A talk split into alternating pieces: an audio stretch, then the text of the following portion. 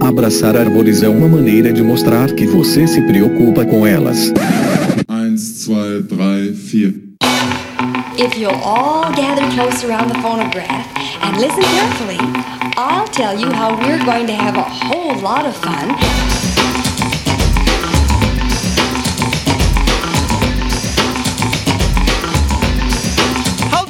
Aqui é Fernando Lima e este é o Desabraçando Árvores, um bate-papo sem firulas sobre ecologia e conservação, a vida, o universo e tudo mais. E eu estou aqui diretamente de Atibaia e eu estou de volta! Adivinha, doutor, quem tá de volta na praça? E eu já explico, daqui a pouquinho eu já explico a minha ausência. Então, galera, nós estamos aqui com o episódio 78 do Desabraçando Árvores e nós trazemos para vossas mercês a segunda parte de três episódios sobre a história da primatologia no Brasil. A primeira parte, ou seja, o episódio de lançamento desta série, ou seja, o episódio 77, foi lá com a participação de ninguém mais e ninguém menos que Russell Mittermeier e Anthony Highlands, meus caros e minhas caras. Ninguém mais, ninguém menos que essas duas lendas da conservação e da primatologia. E essa série, pessoal, na verdade é a série para apresentar a série, porque a ideia original era que fosse um episódio contando a história da primatologia no Brasil, que era, na verdade, para apresentar a série de quatro episódios especiais do Que Bicho é Esse? Cada um falando sobre uma espécie. Nós vamos entregando aqui já os spoilers que a Miriam já deu no último episódio, que nós vamos trazer informações sobre história natural, ecologia, curiosidades e muito mais informações sobre os seguintes primatas criticamente ameaçados: o bugio ruivo alauata guariba guariba, o macaco prego do peito amarelo, o sapágios xantosternos, o mico-leão da cara preta, o Leontopithecus caissara e o muriqui do norte, o Bracteles hipochanthus, meus caros e minhas caras. Então, esta série de três episódios sobre a história da primatologia é para apresentar essa outra série de quatro episódios do Que Bicho é Esse? Então nós tivemos lá o primeiro episódio da série para apresentar a série com o Russell e com o Anthony e hoje nós temos aqui o segundo episódio com ninguém mais ninguém menos que o Leandro Jerusalinski. Ele que é bacharel em ciências biológicas, mestre em genética e biologia molecular e doutor em zoologia. Ele é coordenador do Centro Nacional de Pesquisa e Conservação de Primatas Brasileiros, o CPB, do Instituto Chico Mendes de Conservação da Biodiversidade, ou seja, o ICMBio, e ele é vice-presidente para o Brasil e Guianas do Grupo Especialista de Primatas, PSG, da Comissão para a Sobrevivência de Espécies, SSC, da União Internacional para a Conservação da Natureza, a IUCN. Ele foi presidente da Sociedade Latino-Americana de Primatologia e ele é membro dos conselhos diretores da Sociedade Brasileira de Primatologia e da Sociedade Internacional de Primatologia, além de ser pesquisador colaborador do programa Macacos Urbanos da Universidade Federal do Rio Grande do Sul. E não é tudo, senhoras e senhores, porque nós temos também o nosso querido padrinho, o nosso maravilhoso Fabiano Biwan Kenobi Rodrigues de Melo. Ele que possui graduação em Ciências Biológicas pela Universidade Federal de Viçosa, mestrado em Genética e Melhoramento pela Universidade Federal de Viçosa, doutorado em Ecologia, Conservação e Manejo da Vida Silvestre pela Universidade Federal de Minas Gerais e pós-doutorado em Antropologia pela Universidade de Wisconsin, nos Estados Unidos. Ele é professor associado do Departamento de Engenharia Florestal na Universidade Federal de Viçosa, Minas Gerais, e é orientador de mestrado e doutorado nos programas de pós-graduação em Ciências Ambientais pela UFMG, em Ecologia e Conservação pela Unemat e em Ciência Florestal e em, bi... em Ciência Florestal e em Biologia Animal, ambos pela Universidade Federal de Viçosa. Foi presidente e tesoureiro da Sociedade Brasileira de Primatologia. Também atua como coordenador para o Brasil do Primate Specialist Group, associado à Species Survival Commission, uma divisão da International Union for Conservation of Nature and Natural Resources, a IUCN, mais uma vez, e é um dos membros membros fundadores do Instituto de Pesquisa da Mata Atlântica, o IPEMA, e do Muriqui Instituto de Biodiversidade, onde atua como conselheiro científico e é também diretor de políticas públicas do Instituto Onça Pintada. Meu senhor, essa galera tem mais título do que qualquer personagem de Game of Thrones. Então, galera, vocês sabem que vai ser um episódio absolutamente memorável e sensacional, porque a partir de agora aqui nós apresentamos, né, a história da primatologia no Brasil a partir dos brasileiros, né? Então fiquem ligados, fiquem ligadas que está absolutamente maravilhoso essa entrevista aqui, né, que a Miriam gravou com o nosso querido Biwan e o Leandro Jerusalinski. Seguimos!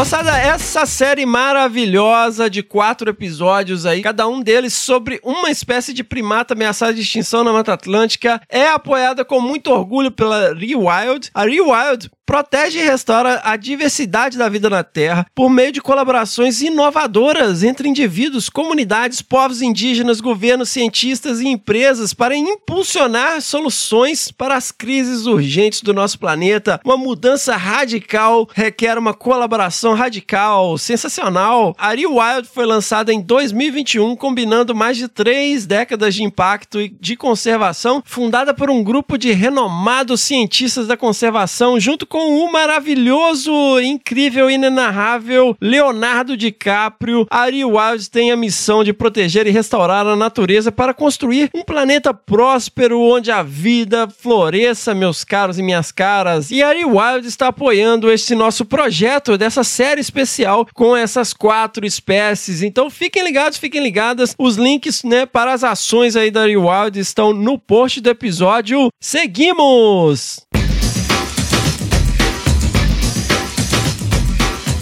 Meus caros e minhas caras, eu estive um pouco ausente aí de 21 a 29 de outubro, último aqui deste ano de 2021, porque eu estava na nona edição do curso de capacitação para trabalho com fauna em vida livre, ou seja, conservação in situ no Pantanal Sul Mato Grossense, um curso absolutamente maravilhoso do Instituto Tamanduá, galera. O Instituto Tamanduá organiza esse curso com o objetivo de capacitar e preparar estudantes e profissionais que queiram trabalhar com a fauna silvestre em campo. Galera, o curso conta com uma equipe renomada de profissionais que atuam com diversos grupos de animais da biodiversidade brasileira, além da participação de pesquisadores de projetos brasileiros parceiros e pesquisadores internacionais, entre eles este que vos fala, Galera, eu quero agradecer enormemente a nossa querida Flávia Miranda. Se você está perdido aí na vida, desorientado, desorientada, e não sabe quem é a nossa querida Flávia Miranda, ouça lá o episódio 26 do Desabraçando Árvores, Heroínas da Conservação e encante-se, galera, porque, poxa, que história bacana. E, cara, a Flávia é uma pessoa absolutamente maravilhosa. E eu não tenho que agradecer apenas a Flávia, mas também ao Alexandre Martins, o Alê, a Karina Molina, ao Vinícius Gasparotto, o Vini, a Karina Abreu e a Fernanda Jacobi. Nossa, galera, muitíssimo obrigado pelo convite. Muitíssimo obrigado por me receber e pela paciência, né, ao longo desses dias aí no curso, porque acabou que eu dei uma sumida, galera, aí de Instagram, rede social e tal. Inclusive, o último episódio, quem fez a abertura foi a Miriam, porque eu queria participar de todas as atividades do curso. Então, assim, eu fiquei bastante envolvido, galera, porque é absolutamente sensacional. Porque a gente tem aula com metodologias de pesquisa com avifauna, herpetofauna e mastofauna, que a gente sabe que é o único grupo taxonômico que importa, né, galera?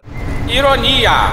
Esse comentário é uma ironia. E também telemetria, galera. Tudo com muita prática, com mão na massa. Inclusive os bichos, né? A gente tem contato com os bichos, tem captura, né? Técnicas, metodologias super elaboradas, uma didática super bacana, protocolos super bem estabelecidos. Tudo com muito cuidado, com muito carinho com quem tá fazendo o curso e também respeitando os animais. E não é só isso, cara. Galera, a gente teve aula com coleta e armazenamento de amostras biológicas em campo, medicina da conservação com o maravilhoso Paulo Paulo Mangini, estudos de casa em ecologia da paisagem como ferramenta de conservação. Por este que vos fala, olha aí, resgate de fauna em situações de emergência, nesse caso o enfoque foi o fogo, prevenção de acidentes e manejo com serpentes, anestesia de animais silvestres, uso de armas anestésicas, abordagem de comunicação sobre conservação com a maravilhosa jornalista Paulina Chamorro, métodos de estudo em comportamento animal, pilotagem de barco, galera, até aula para pilotar barco a galera teve, é, controle de espécies invasoras e super importante, tivemos várias palestras sobre captação de recursos para pesquisa. E aqui eu vou usar as palavras do nosso querido amigo Paulo Mangini, que um projeto sem recursos é uma ideia, ele não é um projeto, é isso aí, galera. Quando você não tem grana para o projeto, ele é isso, ele é só uma ideia. Então, super importante, tivemos várias aulas, os alunos tiveram que desenvolver uma proposta de projeto, foi super bacana e tinha atividade todo dia e todo dia à noite, teve safari noturno. Galera, para quem é massa zoólogo, cara, a gente via mão pelada, tomando uma mirim, tomando uma bandeira, cachorro do mato, coati, e eu tive a honra e o privilégio de passar um tempão com uma jaguatirica e uh, foi maravilhoso.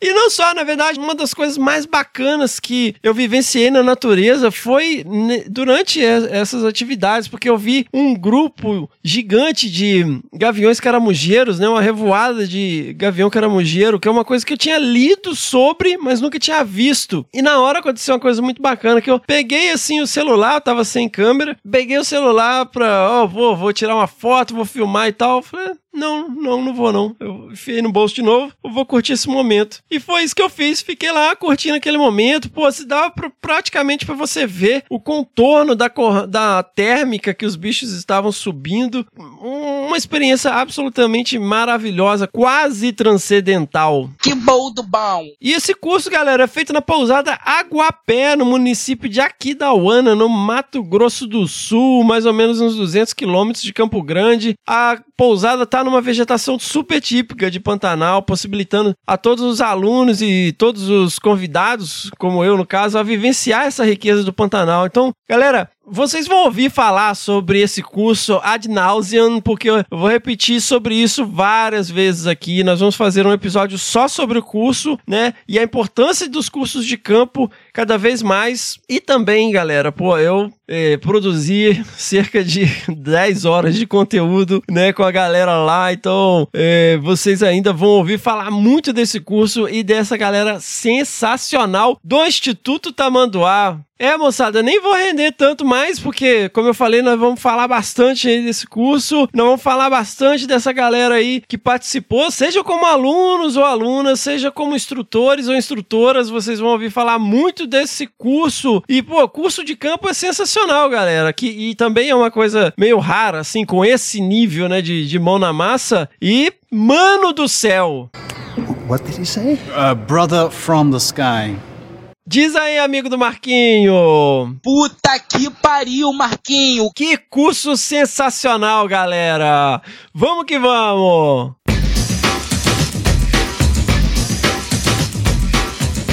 Moçada, é, como eu fiquei ausente aqui uns dias, é, eu tô aqui com o microfone, mó free talker falando sem parar, mas vale sempre lembrar das nossas redes sociais, lá no Facebook, o Desabraçando Árvores Podcast, no Instagram e no Twitter, o arroba Desabrace, temos também o um canal no Telegram. Sigam lá os nossos três podcasts, o Desabraçando Árvores, o Que Bicho é Esse e o Que Bicho é Esse Crianças, lá no Spotify, na Amazon, no Orelo e na Apple Podcast. Se inscrevam no Google Podcasts ou no Castbox Castbox e favoritem no Deezer para não perder nenhum episódio. Moçada, este podcast só existe, ele só é viável graças ao apoio incondicional de um grupo muito especial de apoiadores e apoiadoras que compraram essa ideia, né, que literalmente apoiam financeiramente o projeto lá na nossa campanha de crowdfunding no apoia.se barra Desabrace e também com doações pontuais lá no PicPay, no arroba Desabrace. Os apoiadores e apoiadoras têm acesso a um grupo grupo exclusivo do WhatsApp, onde a gente troca várias ideias, fala sobre bastidores e também promovemos de vez em quando os desabracevas, tem acesso aos episódios antes do lançamento. E outra forma de ajudar o nosso projeto, moçada, é na nossa lojinha, na loja.desabrace.com.br, onde temos lá camisetas, pets bordados, canecas, livros e kits de primeiros socorros. Comprando produtos na nossa lojinha, você ajuda este projeto a continuar existindo.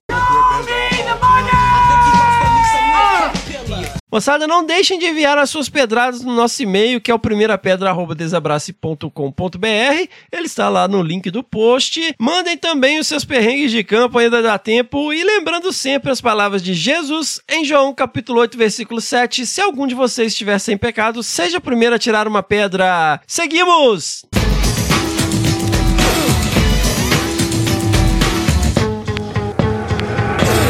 That was fun. Let's do it again.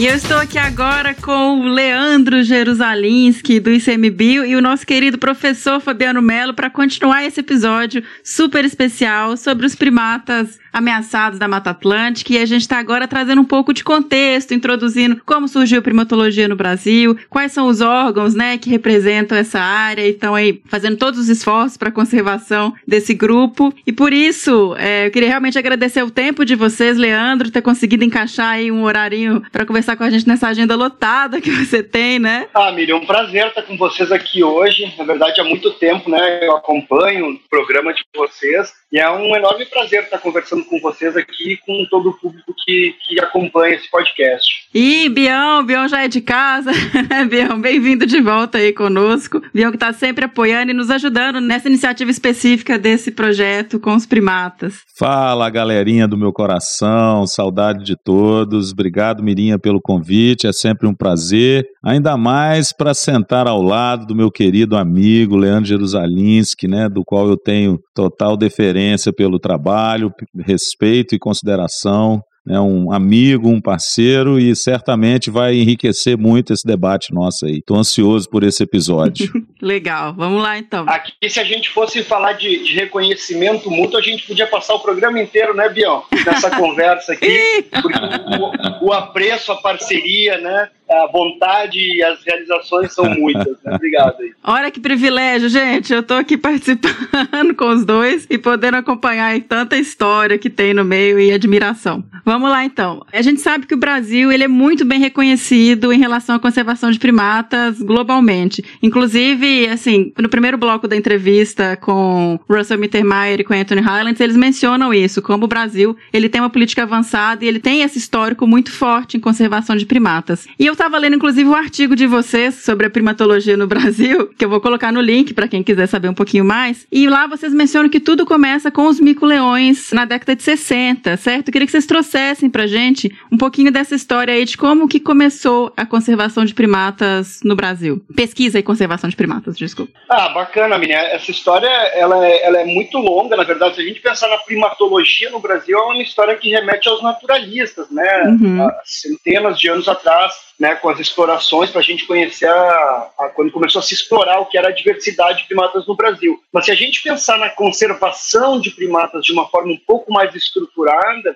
isso tem início, né, dá para dizer ali pela década de 60, um pioneiro da primatologia conservacionista no Brasil, que foi Adelmar Coimbra Filho. Ele tinha essa preocupação uh, pela fauna, ele tinha suas práticas de caçador e tudo mais, enfim, Darwin também era caçador, então não ia crucificar ninguém, mas o Coimbra começou a se preocupar porque ele viu que o mico-leão dourado, Sauí piranga, né, o mico vermelho, né, na linguagem indígena, estava é, em muito, populações muito reduzidas. E ele começou a se preocupar com isso, publicou alguns artigos ali, 62, 63, que são alguns dos primeiros artigos que se tem sobre justamente essa preocupação sobre a conservação, o estado de conservação de algumas espécies. Depois, mais adiante, ele uh, é o pioneiro também, ele é o responsável pela redescoberta do mico-leão preto no Pontal do Paranapanema. Ali no início da década de 70, o Mittermeier, né, muito jovem ainda, vem ao Brasil, né, ele já contou um pouco dessa trajetória também, certamente,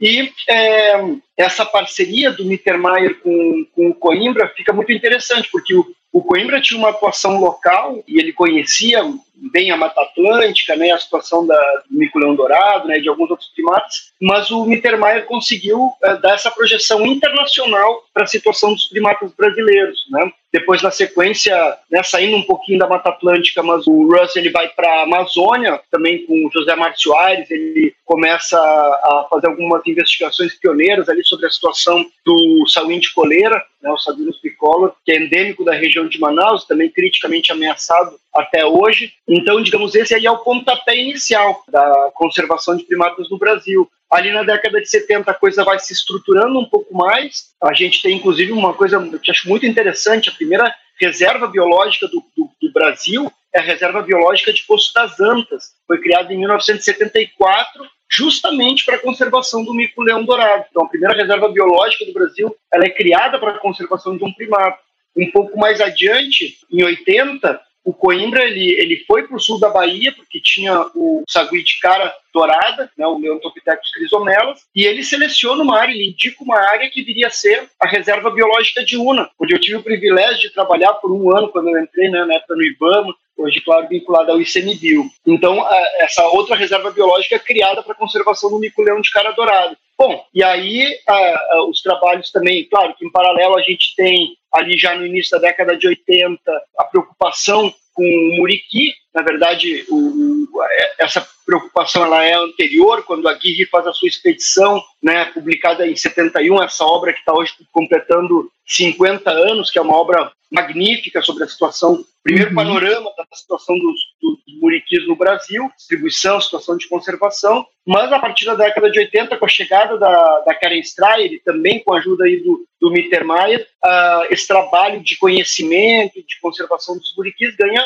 força. E, bom, aí vai embora, né? Mas uma coisa, até voltando nos micos, que eu achei muito interessante lendo, e também quando eu estudei, quando eu fiz mestrado, a gente estuda muito esses casos de conservação dos micos, do mico-leão dourado e do mico-leão preto, que é a questão de, de manejo, né, de conservação excito, de todos esses centros que foram construídos e que são referências no, no, no país, né? Queria que vocês contassem um pouquinho dessa história também, dessa formação desses centros de, de conservação e para manejo excito. E, e aí o Bion pode até explicar, meu, o que, que é excito, incito, para quem não sabe o que, que é, trazer um pouquinho desse contexto também. Boa, tia Cotinha tem que estar tá lá atenta, né, e compreender bem aí a, as razões da gente estar tá falando desse palavreado diferenciado, né, mas o manejo in situ, né, que a gente fala, um, um nome em latim que significa lá no local, né, é o manejo que a gente faz na natureza. Então, são os bichos de vida livre. Né? Então, a gente trabalha esse conceito de manejo in situ. E o manejo ex situ é aquele manejo que a gente faz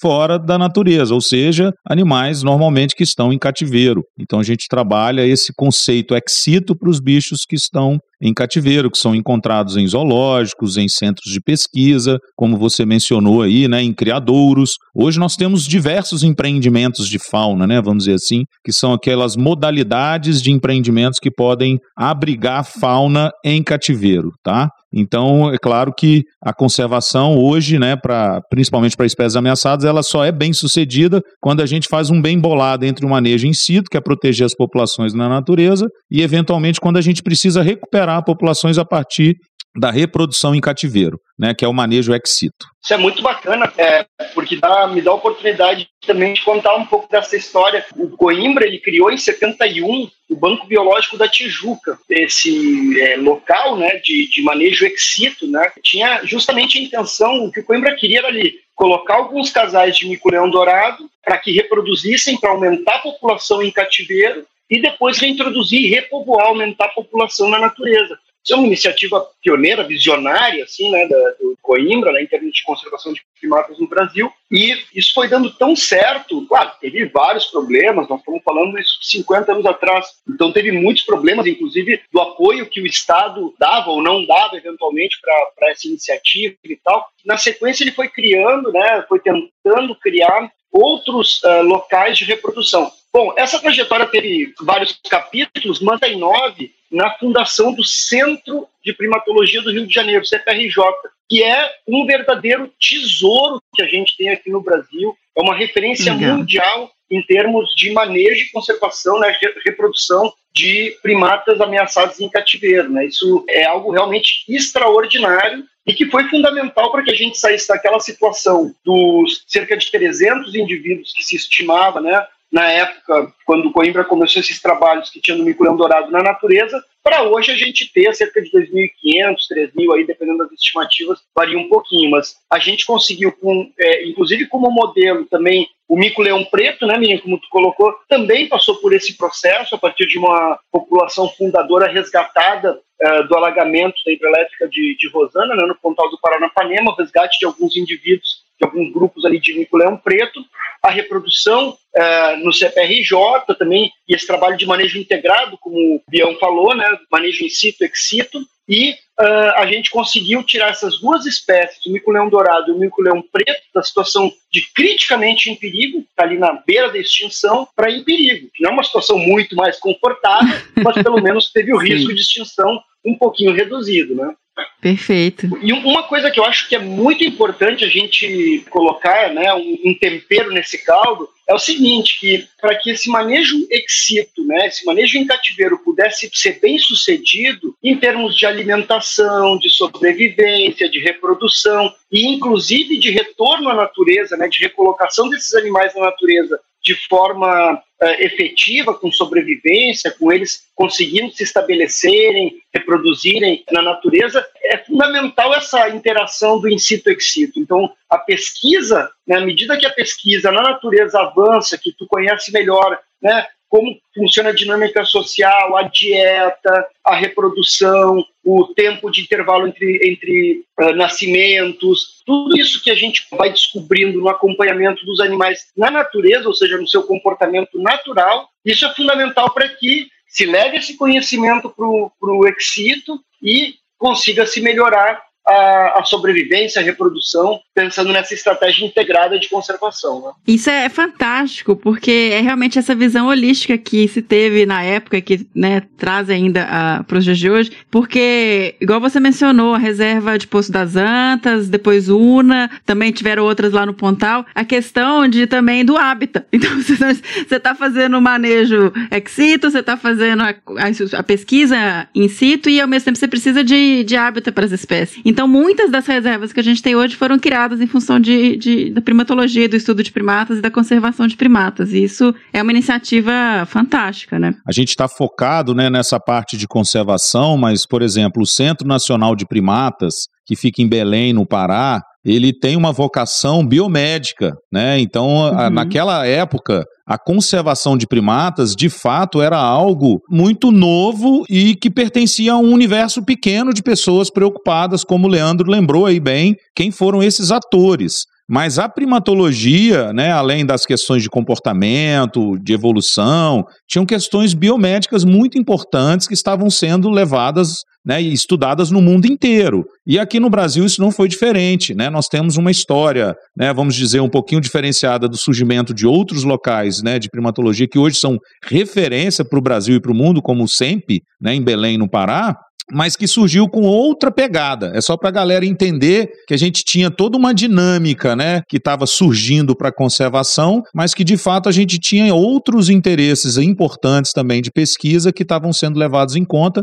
que permitiram, né, que o Brasil se tornasse é, essa referência, né? E isso vem desde, né, principalmente desde a década de 70, que o Leandro colocou bem. Então, só para a galera lembrar que a gente não está falando só de uma questão voltada para a conservação de espécies, apesar de ser o, o mote dessa sequência de episódios dos macacos da Mata Atlântica ameaçados. Mas o Brasil hoje é uma potência em diversas áreas de conhecimento dentro da primatologia, e é importante ressaltar isso. Verdade, Bion. E a gente, claro, aqui o nosso recorte, né, é bem assim, conservação, né, enfim, aquilo que a gente é apaixonado, mas obviamente se a gente pensa na primatologia de forma mais ampla, a gente tem vários outros eventos muito importantes, então a gente tem é, bom, basta mencionar aqui o professor Milton Thiago de Mello, né, com a sua trajetória mais do que centenária já, e, e, na década de 40, quando foram trazidos os macacos rezos para a ilha da Fiocruz, né, com o macaco rezo um, um importante modelo experimental para pesquisa biomédica, né, então teve o, o,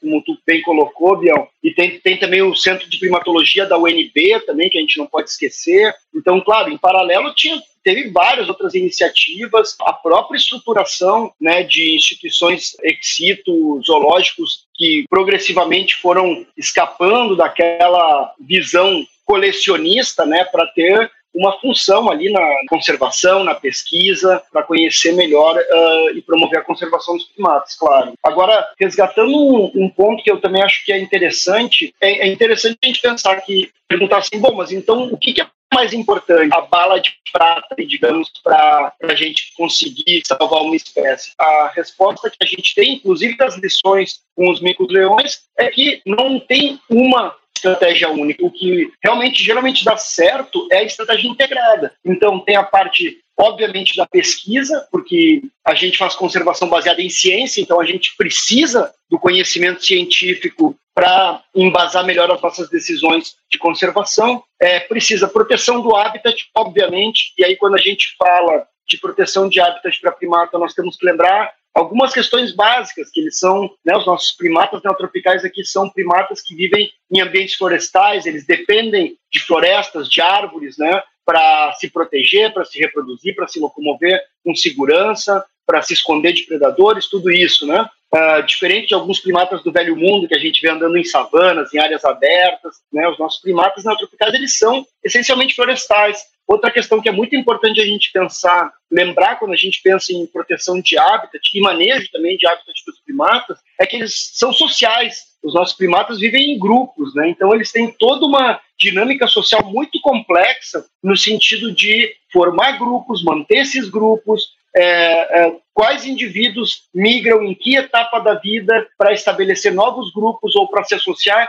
a outros grupos sociais. Então, tudo isso é, é, é, extremamente relevante quando a gente pensa em proteção de habitat, porque a gente precisa garantir um tamanho de área né, e, e, uma conectividade entre as áreas que permitam esse balé e essa dinâmica dos indivíduos entre pequenos grupos. Claro, a gente pensa, sei lá, os gigós, por exemplo, formam grupos de quatro, cinco indivíduos, até sete, eventualmente, mas são grupos pequenos, essencialmente familiares, até grupos altamente complexos, como dos muriquis ou dos macacos prego, né, com podem até ter centenas de indivíduos, né? Então, é, proteção de habitat, manejo de habitat. Claro, quando a gente está falando na Mata Atlântica, é, a gente pensar em conectividade. E quando uhum. a gente uhum. pensa conectividade, geralmente a gente pensa conectividade aquele corredorzinho de floresta plantado, né? Conectividade estrutural, que é muito importante, muitas vezes é, é, realmente é fundamental. Mas a gente também pode pensar em conectividade funcional, quais são elementos da matriz que podem facilitar o deslocamento dos primatas, que não essencialmente é aquela florestinha plantada, mas eventualmente pomares ou enfim, algum outro tipo de ambiente que facilite o deslocamento dos primatas na paisagem. A questão do manejo, outra estratégia fundamental, a gente acabou de falar disso, in situ, ex situ, né, com translocações, com reintroduções. Claro que isso é muito mais arriscado, porque os animais, a gente coloca os animais numa situação vulnerável, a gente está manipulando os animais com riscos aí, né, de doença, enfim, de que eles venham a se ferir nesse processo de manejo ou de transmissão de doenças. Está aí a Covid, que não deixa mentir com relação ao risco de, de doenças passarem de animais para humanos e vice-versa. Educação ambiental, obviamente, é algo fundamental, comunicação, educação ambiental, sensibilização é uma estratégia de conservação imprescindível. E, claro, é, fiscalização contra caça, fiscalização contra desmatamento. Né? Então, uhum. quer dizer, é um conjunto de estratégias que a gente tem que pensar como um cardápio, e claro que elas são adequadas em maior ou menor peso para a situação de cada espécie, mas que a gente não pode assim, não, só vou escolher essa aqui. Então, Sim. tudo bem, cria uma reserva, tudo bem, tá tudo certo. Uhum. E como a gente tem essa diversidade de ameaças e esse cardápio de potenciais formas de intervenção, a gente precisa trabalhar com planejamento, né? E aí é uhum. o planejamento estratégico. É, isso é, é realmente super interessante que você trouxe, super importante essa questão de, de ter realmente também uma estratégia específica, específica assim, tudo vai depender da espécie, do lugar, do que você está vivenciando ali, das ameaças, etc. E aí, por exemplo, a gente trouxe o, o estudo de caso dos micos que já entraram, já, já começou com manejo, que é uma coisa que a gente, assim, que trabalha com mamíferos principalmente, sabe que existe um monte de pé atrás quando você vai falar em manejar espécie, em, em fazer toda essa questão de ex situ in situ, de, de introduzir animais, né? E já, por exemplo, no caso, aí trazendo um pouquinho do estudo de caso do muriqui, que também é, é uma das principais espécies, o foco inicialmente foi muito mais em entender a espécie, né? Em pesquisar, em, em É, né, eu queria que até o Bion trouxesse um pouquinho a história aí da reserva de Caratinga, de como que começou tudo ali, que já foi um outro processo, né? Hoje em dia, lógico que vai adaptando, vai mudando, vão, vão se assumindo novas estratégias, mas inicialmente o projeto foi de pesquisa em loco e entender e comportamento, é essa linha de estudo, correto, Bion? Corretíssimo, e a gente pensa, né, que é, é bom esses dois exemplos, né? O Leandro trabalhou bem essa questão do mico-leão, da importância dele, como o manejo foi crucial logo de cara, você tem toda a razão. O Muriqui já foi o contrário mesmo, né? A gente teve uma abordagem que começou principalmente com a, a partir da monografia do Aguirre, né? O Leandro já nos lembrou aí, 50 anos Uhum. da publicação dessa monografia, que foi em 1971, onde ele detectou, né, onde existiam muriquis ainda, como é que estava o status de conservação dessas populações e o que precisaria, por exemplo, ser feito para tentar, né, salvar a espécie, etc. E aí começaram, né, a fazer os movimentos para compreender melhor essas populações, que hoje a gente sabe que são duas espécies, né? Naquela época era só uma espécie que era considerada, né, o muriqui, Bracteles arachnoides, e hoje a gente sabe que nós temos o muriqui do norte, que é o Bracteles hipochantes, e o muriqui do sul, que é o Bracteles arachnoides mesmo, né, que ficou com o nome da espécie original. E aí, na década de 70, a partir desse estudo do Aguirre, outros pesquisadores né, no Brasil, o próprio Mittermeier, que veio aqui preocupado com os micos-leões, também levantou essa bandeira do muriqui, né? Pô, o muriqui, o bicho, né, tudo indica que é o maior macaco das Américas, e hoje a gente fala, né, confirma que o peso dele é um peso né, é extremamente a, a, comprovadamente é, é, exagerado né, para um macaco neotropical. Né, nós estamos falando de bichos aí de 12 quilos, 13 quilos, né, um macho adulto. Né, na, na, literatura fala até 15 quilos. E, felizmente, né, com esse movimento, em 1982, 83, a doutora Karen Stryer, que é uma americana, veio estudar os muriquis aqui no Brasil. Então, daqui a dois anos, a gente vai estar tá fazendo 40 anos de pesquisa né, que a Karen iniciou os trabalhos dela no Brasil em Caratinga, na estação que era conhecida Estação Biológica de Caratinga, hoje é a Reserva Particular do Patrimônio Natural Feliciano Miguel Abdala, que é uma unidade de conservação particular, que é muito legal, né? E isso tudo, obviamente, fruto do trabalho que a Karen vem desenvolvendo com os muriquis. Então, Caratinga, Miriam, ficou ali o centro de estudo né, de, de conhecimento sobre a biologia, dieta, comportamento do muriqui, graças à pesquisa original da Karen, que gerou né, o doutorado dela. E a partir do doutorado dela, ela implementou esse projeto de pesquisa, que é, Mirinha, não sei se todo mundo sabe, mas um dos projetos mais longevos da primatologia mundial. E a gente precisa colocar isso nitidamente para quem nos ouve, no sentido de que o sítio de estudo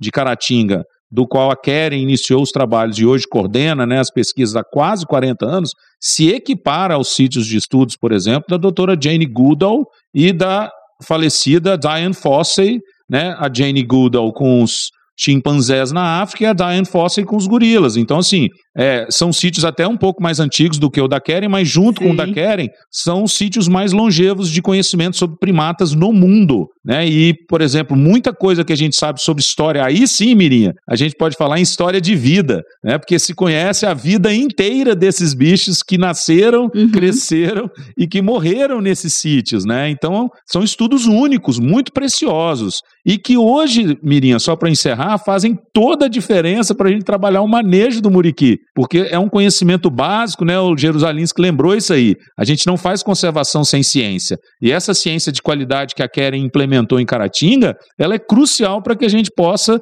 ah, fazer os, as ações de manejo que a gente está implementando para a espécie. Então, assim, é, é, incrível, assim, né? Falar da história de conservação dos muriquis. É o inverso dos micos, mas as duas estratégias hoje estão sintonizadas nas, nos planejamentos estratégicos que o Leandro vai aprofundar um pouco mais aí. Eu acho, eu acho que é bem bacana lembrar essa história né, de Caratinga, porque hoje é uma das duas maiores populações de muriquis. Né? A gente tem a Estação Biológica de Caratinga e o Parque Estadual da Serra do Brigadeiro, são as duas maiores populações do muriqui do norte, né, do Bracteles hipochanos. São basicamente essas duas áreas concentram aí metade do que tem de indivíduos né, muriqui do norte no mundo e uhum. na natureza, porque nós não temos é, ainda essa espécie em cativeiro ainda, né? Mas é legal a gente lembrar que a Estação Biológica de Caratinga, onde tem esse trabalho já de várias décadas, está prestes a comemorar 40 anos, é um dos estudos de mais longo prazo no mundo, como o Tom falou, e é o estudo de mais longo prazo contínuo nas Américas, né, com primatas neotropicais.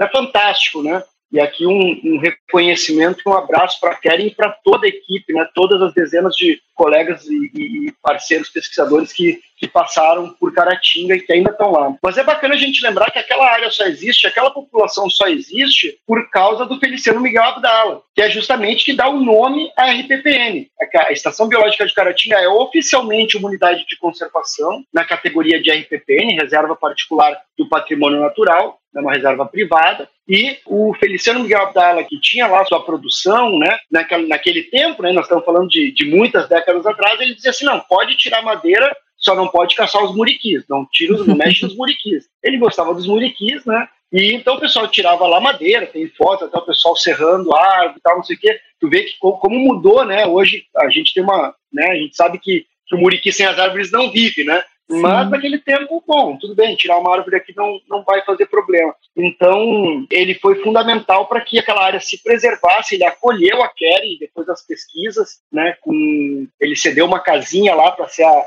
a, a, base de pesquisa e a partir dali então deslanchou o trabalho. Depois foi criada a RPPN, então reconhecida como unidade de conservação, e claro que à medida que o conhecimento foi avançando, a preservação da área também avançou muito, né? E acho que é muito bacana também a gente pensar nesse contraste, né? Essas duas estrelas de primatas da Mata Atlântica que a gente tem, o mico-leão e o muriqui, acho que é muito bacana a gente pensar da mesma forma que não existe bala de prata em termos de estratégia de conservação, não existe receita de bolo. Não adianta dizer assim, ah, olha, com os micos leões está dando certo isso, ou deu certo tal estratégia, então vamos fazer a mesma coisa com o guigó, com o macaco prego, com o muriqui, com...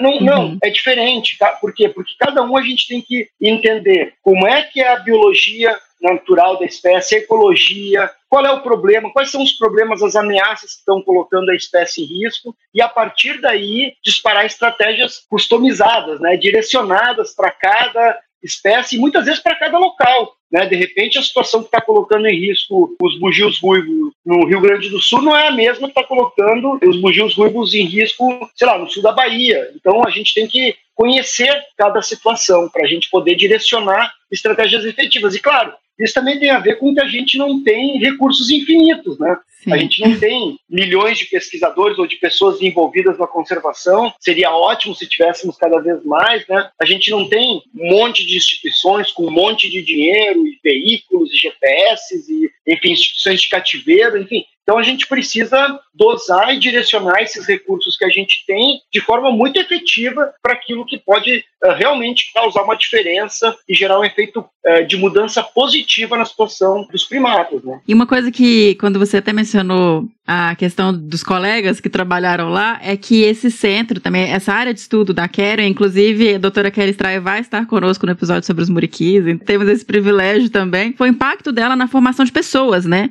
Assim, eu lembro que na faculdade tanto de gente que fez estágio e que trabalhou lá. Então, assim, são 40 anos de projeto. Imagina isso em termos de formação de primatólogos e de iniciação em pesquisa, em pesquisa com fauna. Então, também tem esse papel, né, de formar pessoas para conseguirem os trabalhos com outros primatas ou outras espécies outros grupos? A, a Keren formou lá, ela abriu espaço para formação, porque muitas vezes a, a, orientação formal foi feita em parceria com outros colaboradores, como com o Sérgio Mendes, da Universidade Federal do Espírito Santo, e outros colaboradores, né, César Ades, enfim, vários outros, outros pesquisadores uh, também renomados na primatologia brasileira. Mas acho que é muito interessante, alguns aspectos chamam a atenção nesse processo aí. Primeiro, que muitos dessas dezenas, eu não me lembro o número exato, mas é algo em torno de 80, ela vai contar melhor isso certamente, se tornaram lideranças de projetos de pesquisa, não necessariamente só com Muriqui, mas na conservação de primatas no Brasil, ou na conservação da natureza no Brasil. Então, se a gente vai buscar né, fazer aquelas brincadeiras de genealogia, né, da, uhum. da quem formou quem, quem está trabalhando onde, a gente vai encontrar um Rimoli, vai encontrar um Rodrigo Cambará Prints no ICMBio, enfim, vai encontrar dezenas realmente de pessoas colocadas e em posições de liderança na primatologia brasileira. Outra questão que acho muito importante, fundamental, desses oitenta e tantos, cerca de 90, com uma exceção, todos são brasileiros. Então, a Keren e esse projeto dos Muriquis de Caratinga se dedicou a instalar capacidade no país. Isso é muito interessante porque faz link com uma discussão que está muito em voga, que é a descolonização né, da primatologia ou da ciência de forma geral no mundo. Uhum. Então, é, diferente da primatologia em outros países, inclusive da América Latina, em que um pesquisador de um país que não tem primatas, por exemplo, Estados Unidos, Sim. não tem nenhum primata nativo lá, vai para um país habitat, instala um projeto de pesquisa, traz os seus estudantes para fazer a pesquisa. E aí os nativos, né, os brasileiros aqui no caso, seriam só ajudantes de campo, né, e depois essa capacidade vai embora, né? Não, a Keren fez questão, né, de formar brasileiros, fala português fluentemente, né? Então a gente tem é, isso, é um, isso é um diferencial notável Uhum. em termos de instalação de capacidade. E acho que é uma coisa muito importante da gente ah, observar dentro dessa discussão ampla que está tendo sobre a descolonização né, da primatologia na América Latina e da ciência no mundo de forma geral. Né? E para complementar, Mirinha, rapidinho, ela sempre priorizou mulheres. Ah, que ótimo. tá? Ou seja, muito antes desse debate, ela já vinha fazendo essa seleção para realmente tornar né, possível o acesso das mulheres à ciência, à pesquisa. E a Keren tem toda a nossa gratidão né, por todo esse trabalho dedicado, né, e como o Leandro fa- falou muito bem aí agora, né, de formação de lideranças e capacitação no Brasil. Né? Hoje nós temos uma primatologia brasileira sólida, forte, muito em parte por conta desse processo que se iniciou lá na década de 70, 80. Assim como a Keren, a gente tem outros casos, né? Então, assim, o, o Anthony Rylands, Uhum. que vem da Inglaterra, se instala no IMPA, na Amazônia, e depois vem para o FMG, que é fluente, bom, não só em português, em sete idiomas, então isso permite ele ter um trânsito e uma interlocução com os atores dos países-chave, né, os países habitat, muito importante. O próprio Steve Ferrari, que eu tive a honra de ter como, como orientador no meu doutorado, que vem da Inglaterra e até hoje está no Brasil, ele passou várias décadas ali na, na Federal do Pará e agora é professor da Universidade Federal de Sergipe, que vieram para o Brasil, se abrasileiraram, adotaram muito do nosso idioma, da nossa cultura e fizeram sempre questão de fortalecer a primatologia no Brasil. Isso junto com alguns outros pesquisadores eh, locais, né, como a gente já mencionou, o Coimbra, depois um pouco mais adiante ali o Alcides Piscinati,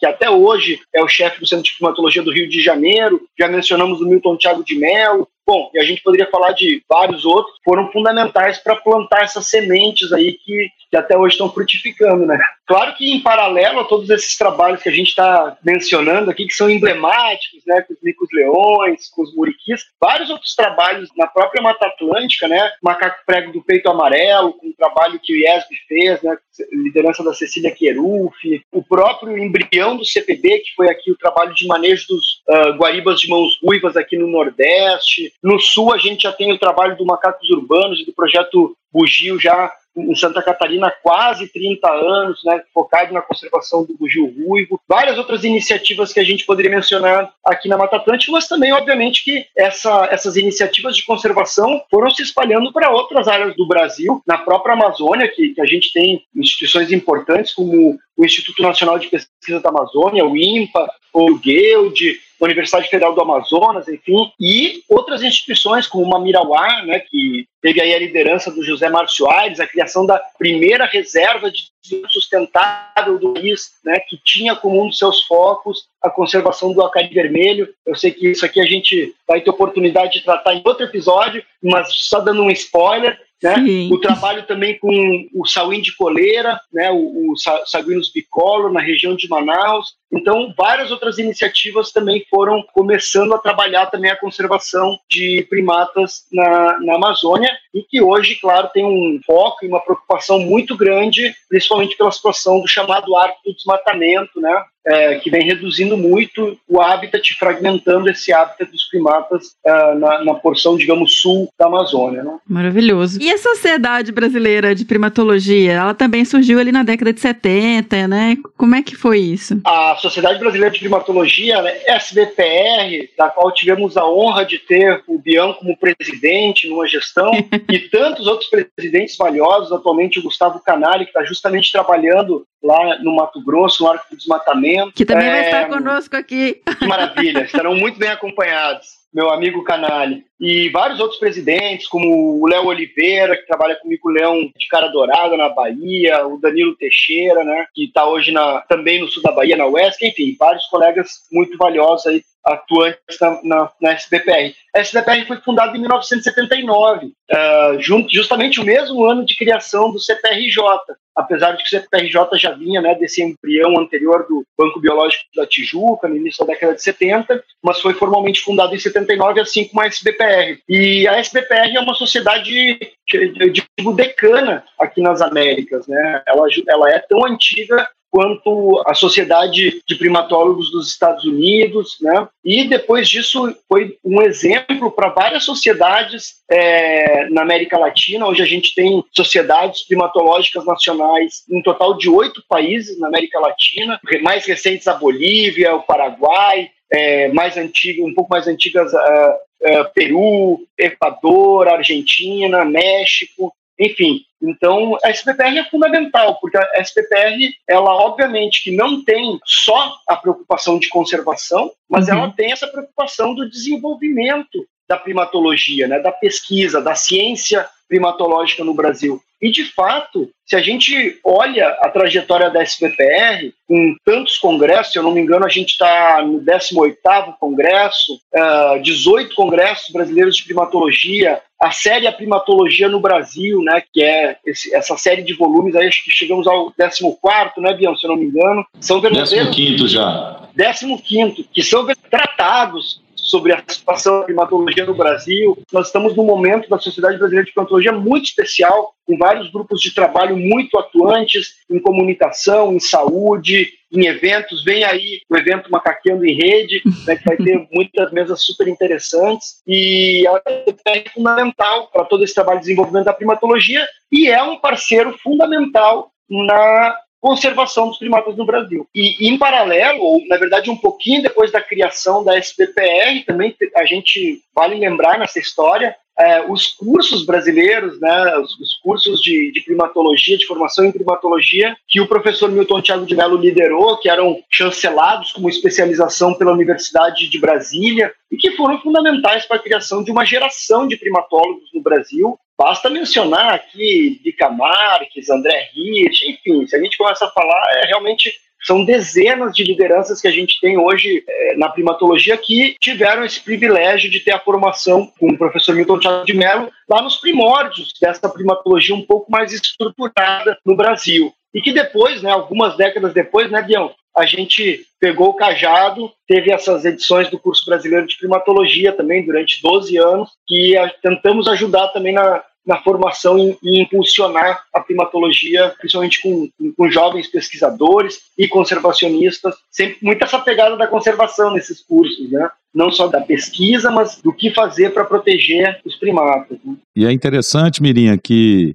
os cursos né, que o Milton desenvolveu na década de 80, foram seis edições desses cursos mais voltados para a primatologia, porque ele também desenvolveu outros cursos até mais tarde, né, de dois meses de campo, mas era, era voltado mais para um público de veterinários, enfim, tinha uma outra pegada. E aí a gente, né, eu, Leandro e a Romário Martinez e o Maurício Taleb, hoje a Romária é da UESC e o Maurício Taleb da Universidade Federal de São Paulo, da Unifesp, a gente se sentia muito órfão, né, desse aprendizado, desse momento da primatologia, porque a gente é de uma geração depois. Então a gente teve, graças a inclusive um, um, um, chamado do próprio professor Milton, né, num congresso que eu era presidente em 2007. Ele na, imaginem vocês, pessoal, um senhor já lá para os seus ah, ele já devia estar tá beirando, já tinha 90 anos, provavelmente, né? Porque ele fez 92 com a gente, Uau. né, Leandro, em, em, em 2009. Ele fez 92 anos durante o curso, Mirinha. Aí você pensa, um senhor de 90 anos, em 2007, brigando com todos os jovens de que a primatologia precisava tomar um sacode. E a Romário, né, nossa amiga querida da UESC, se sentiu, né, se sensibilizou e começou a movimentar esse processo para retomar esse curso brasileiro de primatologia. E felizmente, né, a gente encampou essa ideia. Em 2009 nós fizemos a primeira edição e ele esteve presente. Ele, Adelmar Coimbra Filho, né, o Piscinati e o Anthony Highlands. Então, nós que éramos órfãos dos cursos né, e dessa geração bem-sucedida de primatólogos renomados, nós nos sentimos alunos, né, apesar de sermos os organizadores do primeiro curso dessa nova geração, a gente ficou igual criança, né, pinto no lixo, com esses quatro grandes nomes da primatologia estando conosco lá com os outros alunos que a gente tinha selecionado, né, para fazer esse, essa retomada de cursos, né? Então, foi assim um momento incrível na vida da gente e o Leandro lembrou, a gente já formou aí algumas dezenas em seis edições, né? Fizemos a última edição nesse formato em 2018 inclusive no Parque Estadual do Rio Doce, e a gente formou algumas dezenas de alunos que hoje também já estão né, levando seu mestrado, seu doutorado, muitos já até acabaram o doutorado, são professores, também são novas lideranças na primatologia. Então a gente juntou né, é, do, dois mundos da primatologia e a gente conseguiu consagrar aí com sucesso né, essas edições de curso. Foi muito bom mesmo, muito bacana. Então, agora eu queria trazer um pouquinho dessas ações da parte de governo, né, dos comitês internacionais de conservação e manejo. Queria que você explicasse o que é isso, como funcionam pra gente, Leandro. Tá, muito bacana, porque isso também remete ao, ao início da conservação dos primatas no Brasil. Ali, depois da, da, daqueles primeiros passos iniciais, na década de 60, início da 70, né, é, do século passado, é, se formou um grupo né, de, de pessoas interessadas na conservação dos micos-leões, é, mico-leão dourado, mico-leão é, de cara dourada, mico-leão preto e tal, e com tanto pesquisadores quanto é, pessoal de zoológicos, e aí se formaram os comitês. Só que esses comitês eles não eram governamentais. E aí o, o que, é, inclusive é interessante, o primeiro nome era é, Comitê Internacional de Recuperação dos Micos-Leões. E muita uhum. gente acha que esse recuperação se remete a, a, recuperar a população, recuperar a situação da espécie. Não, era a recuperação dos micos-leões que estavam espalhados pelo mundo, fruto do tráfico ilegal. Ah. Então a ideia era recuperar essas centenas de animais de mico-leão dourado que estavam espalhados por zoológicos do mundo. Então a ideia era recuperar esses animais para estabelecer um programa de reprodução em cativeiro e depois reforçar a população na natureza. Daí começaram os comitês internacionais né, de conservação. E isso foi dando certo. Depois vale lembrar que em 73 a gente tem a assinatura da CITES, que é essa Convenção Internacional sobre a Comercialização de Animais Silvestres.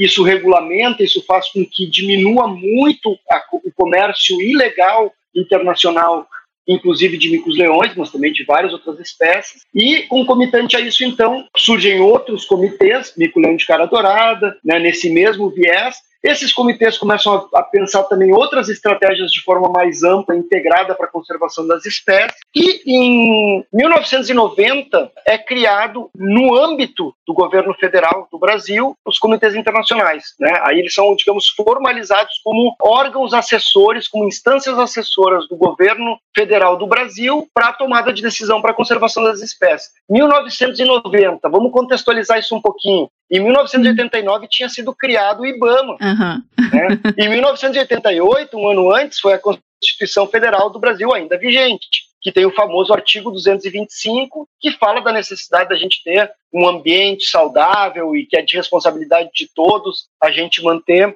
né, o meio ambiente uh, saudável para nós e para as futuras gerações. Então, 88 a Constituição, 89 IBAMA e em 90 uh, os comitês, né, tirando proveito, digamos, dessas iniciativas, dessa estrutura interinstitucional que já tinha, o IBAMA reconhece esses comitês como instâncias assessoras formais do governo brasileiro para a tomada de decisões com relação à conservação dessas espécies. Os primeiros são os micos-leões, depois os comitês que tinham um comitê para cada mico-leão, eles são unificados como um comitê único de micos-leões. Na sequência é criado em 92 o comitê para os macacos prego, de peito amarelo, xantosternos e o de crista, robustos, e isso vai servindo como modelo. A gente chegou a ter cerca de 40, ou um pouco mais de 40 comitês no Brasil. Foi um modelo que foi dando certo para onça, para aves, para arara, enfim, para vários outros grupos, servídeos. Então foram tendo vários comitês que eram então essas instâncias interinstitucionais que serviam como assessores do governo brasileiro para pensar as estratégias de conservação eh, de espécies ameaçadas. Isso foi fundamental para que a gente conseguisse avançar na conservação de algumas espécies. A gente chegou a ter comitês dos micos-leões, dos macacos prego, depois dos muriquis,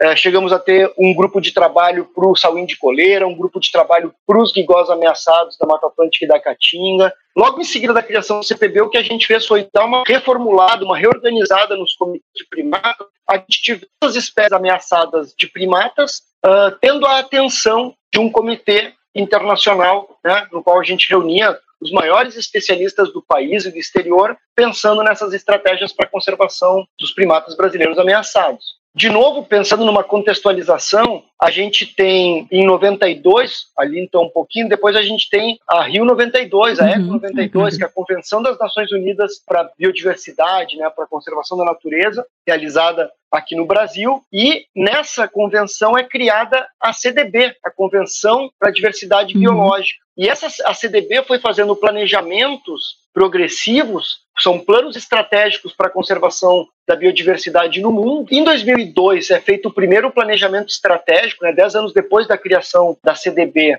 é feito o primeiro plano estratégico internacional para a conservação da biodiversidade, estabelecendo metas para os países. Né? Os países, quase todos os países do mundo são signatários dessa convenção internacional, talvez a mais importante que a gente tenha em nível mundial para a conservação da diversidade biológica no mundo. E os países assinam então metas, se comprometem com metas. Entre essas metas está a de ter um planejamento estratégico para a conservação de espécies ameaçadas. Isso se aprofunda em 2010. A gente tem um plano que, que ficou muito famoso, muito conhecido, com umas 20 metas de Aichi para a uhum. conservação da, da, biodiversidade. Então, esse plano 2011-2020, que são as 20 metas de Aichi, tinha a meta 12, que é a meta justamente que se refere a um compromisso dos governos signatários de reduzir o risco de extinção de espécies, especialmente daquelas que já estão muito ameaçadas. Bom, mas como fazer isso? Né? E aí, é, inicialmente teve o debate com os comitês, obviamente que os comitês, com aquele rol de especialistas fantástico, que estavam já com muitas décadas de debate nos comitês, foram fundamentais para a gente pensar nessa estruturação, adotou como ferramentas centrais para a meta 12, para a gente avançar na redução do risco de extinção de espécies. Uhum. Planejamento estratégico pautado num diagnóstico da situação das espécies, né? lembrando aquilo que a gente falou no início do programa, né? que a gente precisa saber a situação das espécies, precisa saber o seu contexto para que a gente consiga traçar estratégias de conservação efetivas. Ora, qual é esse diagnóstico? a avaliação do estado de conservação das espécies, a avaliação do seu risco de extinção. Como é que a gente faz isso? A gente usa categorias e critérios estabelecidos pela IUCN, a União Internacional para a Conservação da Natureza. A IUCN uhum. foi fundada logo depois ali da Segunda Guerra Mundial, em 48, dentro dessa ideia né, de uma visão um pouco mais humanista no mundo. Né, isso envolve também a, a visão de conservação da natureza, e a partir disso então é criada a IUCN, e a IUCN já vem ao longo das últimas décadas aprimorando esse sistema de avaliação do risco de extinção das espécies. Se a gente pensar no Brasil, a primeira lista de espécies ameaçadas é de 68, tinha oito primatas lá na lista de 68. Agora, Sim. como é que era feita essa lista? Era feito assim, olha, eu acho que o mico-leão tá mal, bota na lista. Ah, eu acho que o guriqui tá mal, bota na lista. É tipo, vejo pouco, tem pouco lugar, não deve estar tá bem. Ao mesmo tempo, eram espécies que se conheciam um pouco, porque para saber que ela estava mal, tu tinha que conhecer um pouco. Hoje a gente sabe que muitas das espécies não eram sequer conhecidas. Para isso, basta a gente mencionar que só de primatas, nesse século, a gente já descreveu cientificamente mais de uma espécie nova por ano. São mais de 20 táxons de primatas descobertos, redescobertos, revalidados, só nesses últimos 21 anos, desde a virada do século. Imagina, né, se a gente está falando de, da década de 60, 70, o quanto que a gente não conhecia é, com relação à diversidade de primatas que a gente tem no Brasil. Então, não se conheciam sequer as espécies, muito menos que elas estavam em risco de extinção. Com a aplicação é, sistemática das categorias e dos critérios da IUCN, a gente conseguiu estabelecer um padrão internacional para identificar quais são os táxons, né, as espécies, subespécies e tal, que estão em risco de extinção. O que, que são esses critérios? Né? Isso é interessante a gente pensar, porque quando a gente fala, ah, Estou trabalhando com uma espécie ameaçada. Muitas vezes eu participo em bancas, uhum. atenção estudantes. Ah, estou trabalhando com espécie tal que está ameaçada de extinção. Eu pergunto por que, que ela está ameaçada? De acordo com qual critério da IUCN ela está ameaçada? E o pessoal não sabe responder. Isso é fundamental, porque para dizer que uma espécie está ameaçada, a gente tem que ter critérios. E esses critérios, a gente usa os critérios da IUCN. E o Brasil formalizou o uso desses critérios por meio da Portaria 43 de 2014 do Ministério do Meio Ambiente, que é que estabelece o programa Pró-Espécies, né? Uhum. E que ali diz claramente, a gente vai usar os critérios e categorias da IUCN. E o que, que são esses critérios? São cinco critérios, A, B, C, D e E. Obviamente que não vou contar todos os detalhes, mas eles se referem à redução populacional, a distribuições muito restritas, a declínios populacionais acentuados, a populações já muito pequenas, a análises quantitativas que projetam a, a, probabilidade de risco de extinção. E aí, a partir da aplicação desses critérios, a gente categoriza. Então, uma espécie pode ser de menor preocupação, pode ser quase ameaçada, pode ser ameaçada em três categorias: criticamente em perigo, em perigo pode ser extinta na natureza, se ela só existe, por exemplo, em zoológicos. Né? Uhum. Pode ser regionalmente extinta, por exemplo, uma espécie que a gente compartilha, digamos, com a Bolívia, e que ela vem assistindo no Brasil, mas continua vivendo lá, ela está regionalmente extinta. Uhum, né? Perfeito. E é importante saber esses critérios até para definir depois as ações, né, Leandro? Exatamente. Para a gente correr esses critérios, aqui a gente às vezes acaba correndo atrás do, do próprio rabo, Sim. mas a gente precisa da pesquisa, a gente precisa da ciência, porque a gente precisa conhecer qual é a distribuição, qual é a abundância populacional, né? Tentar estimar quantos indivíduos tem numa população, tentar saber como é que está o nível de fragmentação, as áreas de ocorrência, eles estão só numa área ou tem várias áreas, essas áreas são grandes, são pequenas, estão conectadas, estão isoladas. Então, tudo isso a gente precisa saber. Tem muita caça, é um indivíduo, são, são espécies muito caçadas ou não? Claro, se a gente fala de buriquis, bugios, esses animais de maior porte, barrigudos na Amazônia, são muito caçados. Os menores são menos, mas às vezes os menores eles são caçados para outras finalidades, como iguaria,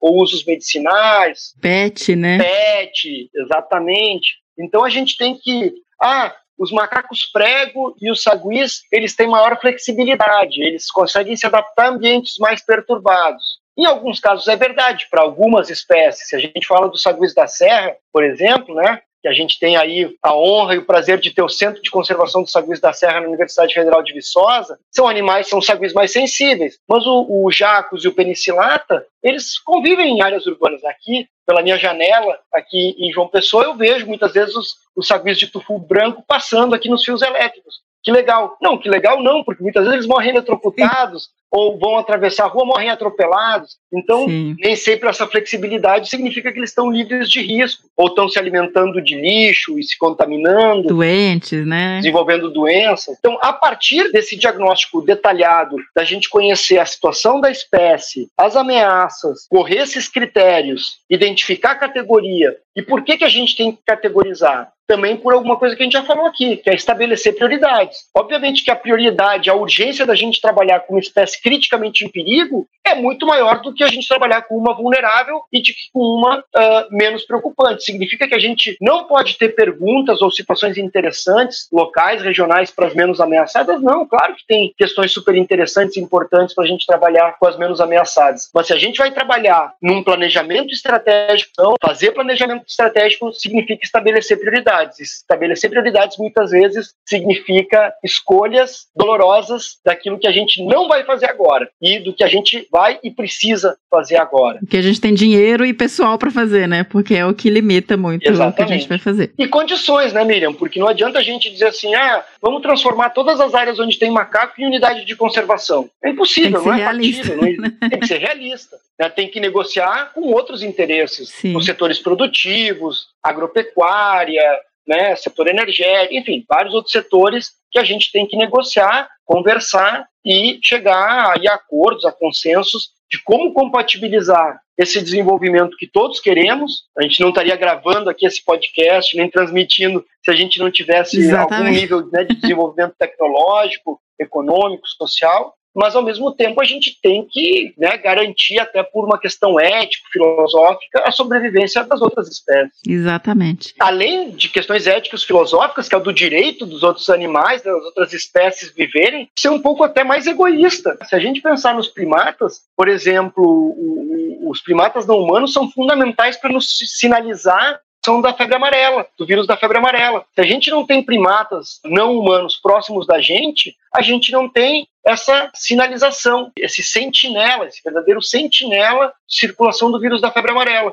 Isso é fundamental para quê? Para orientar o trabalho de vacinação, para orientar o trabalho de saúde pública. Uhum. Então, aqui a gente pode falar também nas funções ecológicas dos primatas, dispersão de sementes, Sim. qualidade do ar e das águas, e aí uma série de outras questões. Mas, por tudo isso que a gente tem que saber dialogar com todos os setores da sociedade para falar desde as questões éticos-filosóficas até as questões mais utilitaristas, né, passando pelas questões econômicas. A gente tem os, os primatas não humanos como nossos parentes mais próximos da natureza em termos filogenéticos, eles também são excelentes modelos para pesquisa biomédica, para desenvolvimento né, de medicamentos, enfim, e aí para várias questões que a gente tem que conseguir ressaltar a importância de conservar essas espécies. É, são três pilares principais, né? Ética, ecologia e economia, que aí entra até também nessa parte de saúde, etc.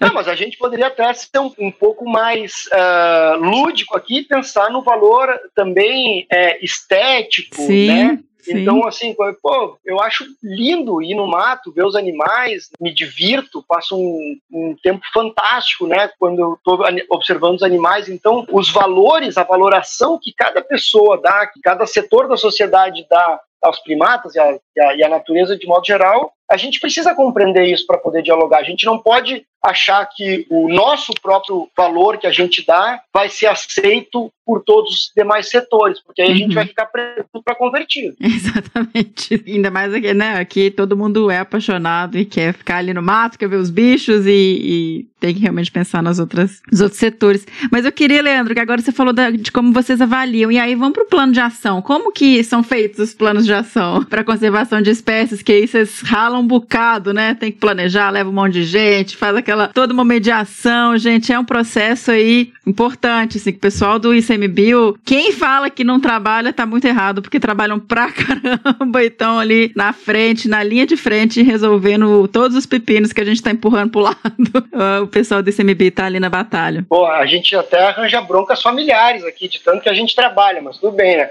mas a, muito bacana, menina, porque chegamos nos nossos queridos e valiosos planos de ação. Aquela portaria que eu mencionei, a 43 de 2014 do Ministério do Meio Ambiente, que estabelece o pró-espécies, ele coloca dois instrumentos principais. Um eu já falei, que é a avaliação do risco de extinção usando categorias e critérios da IUCN. E o outro são justamente os planos de ação nacional. Ah, o, o ICMBio, o Brasil inventou a roda. Não, o Brasil não inventou a roda. A gente está alinhado ao que a IUCN estabelece também. Se a gente olhar, tem um documento muito importante de 2008, que são as diretrizes né, de planejamento para a conservação de espécies ameaçadas, estabelece justamente esse circuito. A gente tem que avaliar o status, ou seja, a situação das espécies, fazer um planejamento de médio e longo prazo, e depois de um tempo a gente vai reavaliar para ver se aquele planejamento deu certo e se mudou a situação, né? Uhum. Como no caso dos micos-leões, a gente conseguiu tirar a espécie de criticamente em perigo para em perigo, né? E os planos de ação no Brasil, particularmente, eles começam ainda no âmbito do IBAMA, em 2004, tem os planos de ação principalmente de aves, arara, mutum e tal, mas eles têm um salto a partir da criação do ICMBio. Em 2007, né, vale lembrar, o ICMBio é criado a partir de um desmembramento do IBAMA. As unidades de conservação, que hoje somam mais de 330 unidades de conservação, que representam mais de 10% do território nacional, elas vão formar o ICMBio e junto com as unidades de conservação federais vão os Centros Nacionais de Pesquisa e Conservação, o CPB. E aí o ICMBio tem como agenda central esses dois eixos: áreas protegidas por meio de unidades de conservação e espécies ameaçadas. Ora, a expertise que se tinha em termos de gestão de unidades de conservação era gigante já, e obviamente que foi sendo aprimorado ao longo desses 14 anos de existência do ICMBio. E para espécies ameaçadas, a gente também já tinha uma trajetória, né? A gente já falou aqui dos comitês, das listas de espécies ameaçadas e tal, mas a gente precisava dar um salto em termos de estratégia para conservação. E com isso a gente começou ali em 2008, 2009, em seguida da criação do ICMBio, a pensar em como aprimorar os planos de ação. Os muriquis, né, os primatas, são pioneiros de novo nessa história, porque a gente começou a construir um plano de ação para a conservação dos muriquis em 2005, depois tivemos outra rodada em 2008, ali em seguida da criação do ICMBio, e finalmente consolidado em 2010. E a gente decidiu ganhar escala dentro do ICMBio, vamos fazer planos de ação. E hoje a gente já tem mais da metade das espécies ameaçadas no Brasil com planos de ação nacional para sua conservação. E os primatas estão todos cobertos com planos de ação. Hoje a gente tem cinco planos de ação nacional que cobrem todos os primatas ameaçados no Brasil. A gente tem o plano de ação dos primatas amazônicos, o, o plano de ação para o sauim de coleira, que já está no segundo ciclo, o PAN dos primatas do Nordeste, que também está no segundo ciclo, e o PAN dos primatas da Mata Atlântica e da preguiça de coleira, que a gente adotou aí a preguiça por ela ocupar os mesmos ambientes, né, e está sujeita a, ameaças bastante parecidas dos primatas da Mata Atlântica. E depois a gente tem o do Cerrado e do Pantanal, a Justaia, que está junto com a fauna desses dois biomas num plano de ação mais amplo, né? Então, hoje em dia, a gente tem planos de ação, ou seja, estratégias formais, formalizadas como políticas públicas para a conservação de cada um dos primatas brasileiros ameaçados de extinção. Hoje são 35 primatas que constam na lista nacional oficial de espécies da fauna ameaçadas de extinção. Portaria 444 de 2014 do Ministério do Meio Ambiente, vale sempre lembrar, está lá oficial a nossa lista de espécies ameaçadas de primatas. Tá, Leandro, mas o que, que são os PANs?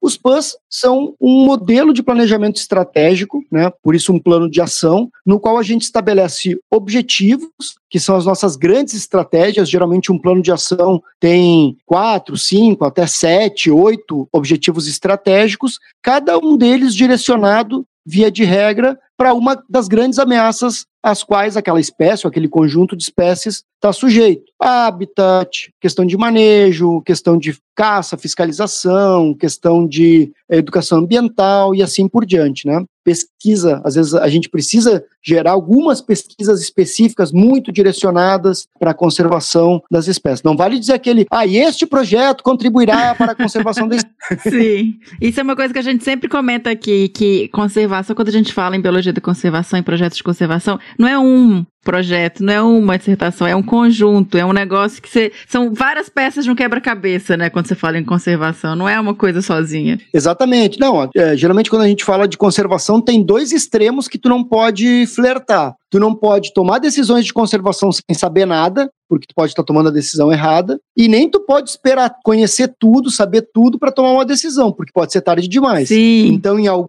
momento nesse meio termo aí, entre saber o mínimo, né, e, e a urgência das coisas, tu tem que tomar decisões e agir. Né, Uhum. para conservação. Sim. É nesse sentido que, então, a gente, no plano de ação, estabelece os objetivos, metas, metas temporais e ações, que é o passo a passo, aquilo que a gente precisa fazer para atingir aquelas metas, para atingir aqueles grandes objetivos que a gente traçou. E é bem bacana que isso é feito de forma colaborativa. O pessoal diz, ah, os PANs do ICMBio, os planos de ação do ICMBio. Bom, a gente coordena, realmente a gente tem essa incumbência de coordenar os planos de ação, de articular o- as instituições, os pesquisadores, os gestores, enfim, todo o pessoal envolvido nisso. Mas o plano de ação é uma política pública. Ele é algo que qualquer pessoa interessada em conservação de espécies ameaçadas pode ir lá no site do ICMBio, procurar o plano de ação da espécie que ele gosta, baixar, ver, ah, eu quero contribuir com essa ação aqui. Legal, beleza. Uhum. Às vezes não precisa nem dizer pra gente, claro, se dizer pra gente é, é, é muito melhor, porque a gente vai poder dizer oportunidades, outros parceiros que estão trabalhando com coisas parecidas ou que podem ajudar. Para a gente é muito importante saber o que está sendo feito para ver onde é que a gente precisa direcionar esforços e tal. Mas para esse trabalho de coordenação, inclusive, a gente conta com a parceria do que a gente chama os GATs. GATs são os grupos de assessoramento técnico. Então, cada plano de ação, para cada plano de ação, a gente tem um GAT, um grupo de assessoramento técnico, que nos ajuda na coordenação, né? Uhum. Inclusive o Bião aqui é membro de alguns GATs, né? Ele é um membro muito ativo e ajuda muito os centros do ICMBio na coordenação de planos de ação. Com relação aos primatas, ele participa dos primatas da Mata Atlântica, dos primatas amazônicos, né? E esses GATs, eles se reúnem a cada ano para a gente fazer uma monitoria. Na monitoria, a gente vai medindo o esforço. O que, que foi implementado daquelas ações que a gente traçou? Conseguimos fazer? Conseguimos gerar os produtos, atingir os resultados que a gente esperava ou não? E depois a gente tem avaliações de meio termo e finais, também com ajuda fundamental dos GATS, para a gente poder checar, verificar se a gente atingiu aqueles grandes objetivos, aquelas grandes metas que a gente tinha traçado. E, ao final de um ciclo de mais ou menos cinco anos, a gente muitas vezes refaz o planejamento, porque, como dizia um professor meu de planejamento, planejamento é que nem banana, apodrece. Por quê? Por que apodrece? Fantástico. Porque a situação muda. Tu precisa replanejar e adequar o que são tuas prioridades à nova situação, às situações atuais do que está rolando no mundo, né? Perfeito. Essa área de planejamento de conservação e de definição de ações e de políticas públicas, ela é muito importante, gente, porque é isso, a gente está com coletando informação, coletando informação, vendo a espécie declinando, e isso tem que, em algum momento, a gente tem que partir para ação para tentar reverter esse cenário. E é aí, são nesses lugares que a gente faz isso, né? Tendo esses documentos em mão. E esses documentos, igual o Leandro falou, eles são públicos, eles estão abertos, você pode pegar e levar, sei lá, pro seu prefeito, sabe? Tentar procuração. Então, essas são as formas de você tentar atuar e reverter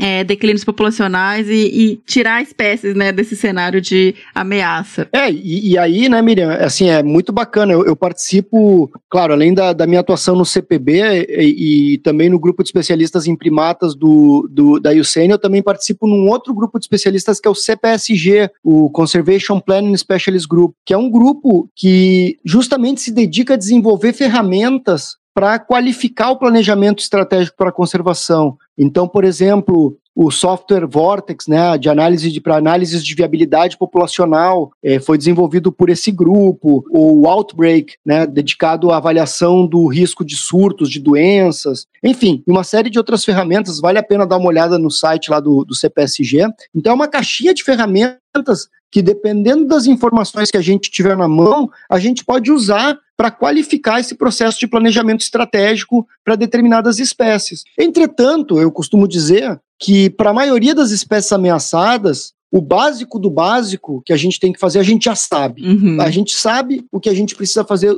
básico. E aquilo, claro, com o mínimo de informação para que a gente tome uma decisão baseada em ciência, a gente precisa implementar de forma urgente. E claro, depois à medida que a gente vai ganhando conhecimento, aumentando o conhecimento sobre as espécies, a gente vai progressivamente qualificando essas estratégias de conservação para que sejam cada vez mais efetivas, né? E é isso, né? Quando a gente fala em estratégia de conservação, parece algo, né, super é, distante, né? Complexo, Mas, né? é, exatamente. Só que estratégia de conservação é isso. Olha, quais são as principais ameaças, né? Por exemplo, para os primatas, né? Perda de hábitat, ou seja, desmatamento, fragmentação de hábitat. Os primatas ficam ilhados em pequenos pedaços de florestas, fragmentos de floresta, em qual eles não podem né, garantir a sua sobrevivência em longo prazo. Uhum. A caça, né, a apanha para a criação como se fossem pets, né, doenças, espécies invasoras. A gente já sabe quais são essas ameaças, então a gente também já tem ali uma senha, um sinal do que, que a gente precisa fazer para melhorar a situação das espécies. E é justamente isso que está colocado nos planos de ação. Se vocês forem olhar depois lá, olha, olha, muitas vezes o pessoal diz: Ah, mas eu posso ajudar com isso. Então, bora, Ora, bora ajudar com isso. Vamos ajudar a melhorar a situação das espécies. Fica aí o chamado, né? para olharem lá e tentarem. Estão um... todos convocados, todos e todas convocados a ajudarem na conservação dos primatas e de todas as espécies ameaçadas de extinção no Brasil. Bora, galera, muita coisa para fazer. Ah, que legal. Poxa, Leandro, Bião, que legal. Quanta, assim, é tão fascinante saber a história de como as coisas começaram, né? Porque não é assim, de um dia para o outro você cria um centro, você forma. Existe todo um histórico de pesquisa, de momento na história, mesmo de contexto para as coisas acontecerem. Então, assim, obrigada por vocês dividirem isso com a gente e também por estarem aí na linha de frente, Leandro aí conduzindo planos de ação, avaliação de espécies, que é um trabalho punk, não é fácil, né? O Bião aí no campo o tempo todo viajando, com projetos novos, iniciativas para conservação e para estudo, para conhecer mais a ecologia dos bichos. Então só tenho a agradecer a participação de vocês aqui hoje. Valeu, Miriam. Olha, eu quero agradecer muitíssimo pela oportunidade, dizer para vocês que é um privilégio estar participando desse podcast tão bacana. Eu acompanho também, escuto. E também, como parte das comemorações aí dos 20 anos do CPB, né, CPB completando aí 20 anos de criação, é, Centro Nacional de Pesquisa e Conservação de Primatas Brasileiros, que também adotou o Xenartra, né, mas que nasceu e ainda tem uma forte atuação né, na conservação dos primatas brasileiros. Lembrando que, além da avaliação das espécies, os planos de ação, a gente trabalha com um monte de outras coisas, aí, a autorização de pesquisas, monitoramento da biodiversidade, vários projetos de pesquisa, orientações, enfim, manejo populacional. Coloco aqui à disposição de todas e de todos o CPB para o que quiserem conversar, é, que a gente possa contribuir, estamos à disposição. Dizer que é um prazer né, estar participando aqui com vocês dessa, desse podcast e, e um privilégio estar compartilhando aí com meu amigo, companheiro Bião, uh, essa andada, essa trajetória pela conservação dos primatas no Brasil, né? Com Bião a gente compartilha esse sonho, essa esperança, mas também essa luta diária e esse grande trabalho árduo pela conservação dos primatas no Brasil. E vale lembrar, né, o Brasil é o país que tem a maior diversidade de primatas no mundo. Nenhum país no mundo tem tantos primatas quanto o Brasil. E também vale lembrar aqui em conservação não existem vitórias definitivas. É uma luta a cada dia. A gente ganha uma e amanhã tem outra. Então, muita coisa para fazer, pessoal. Obrigado, um abração. Ah, maravilhoso, obrigado. Pô, sensacional, Leandro. Muito boa a sua fala. É, eu acho que, né, Mirinha, ele colocou muito bem, né? Ele, o Leandro é muito didático, né? Um professor Sim. nato. E ele colocou muito bem aí as questões dos planos de ação e das espécies ameaçadas. E eu tenho a felicidade, né, Mirinha, de colaborar com esse processo. O CPB sempre confiou no meu trabalho e eu já venho ah, representando né, a, a sociedade, primeiro a Sociedade Brasileira de Primatologia e depois o, a UCN, né, com a coordenação que a gente tem aqui para o Brasil e Guianas. Eu sou vice-coordenador junto com ele, com, com o Taleb, com a Cecília Querufi, os coordenadores aqui né, do Brasil e Guianas do, do grupo de especialistas de primatas da UCN, né, que é a União Internacional para a Conservação da Natureza, que o Leandro também já mencionou aí. Né? Então, como coordenador de taxon dos primatas ameaçados, eu participei das duas revisões de listas de espécies, as, as duas últimas, né? A de 2012, que gerou a lista de 2014 das espécies ameaçadas do Brasil, e aí inclui todos os primatas, e a última, que já foi revisada agora em 2018, mas infelizmente com a pandemia, a gente ainda não publicou né, os dados da revisão das espécies primatas ameaçadas em 2018, né, que a gente fez a reunião. E é isso que você falou, né? Muito trabalho, muita gente envolvida, o ICMBio está de parabéns, porque é um trabalho hercúleo. E os grupos uh, e os planos de ação nacional, eu estive né, no GATPAN dos Muriquis, o, o, o PAN Muriquis encerrou, e aí agora as duas espécies estão incluídas no no PAN Primatas da Mata Atlântica da Preguiça de Coleira, o Leandro também mencionou aí agora, e a gente também está no GATPAN, né? Eu faço parte do GATPAN Ungulados e GATPAN Primatas da Amazônia também. Então, assim, é muita coisa legal que a gente aprende que a gente pode contribuir com esses trabalhos de campo que a gente desenvolve, né? E, e, aí você traz para essas listas ou para esses planejamentos, né, Miriam, a realidade, né? Você não fica ali só elucubrando com base em teoria. Essa experiência que a gente vive no campo, que a gente pode levar para esses para essas plenárias, né, para essas agendas de planejamento, elas são fundamentais. Uhum. E eu peço a todos que nos ouvem que façam esse exercício, que colaborem com esse processo. O ICMBio não constrói essa agenda sozinho, ele só constrói graças à participação nossa,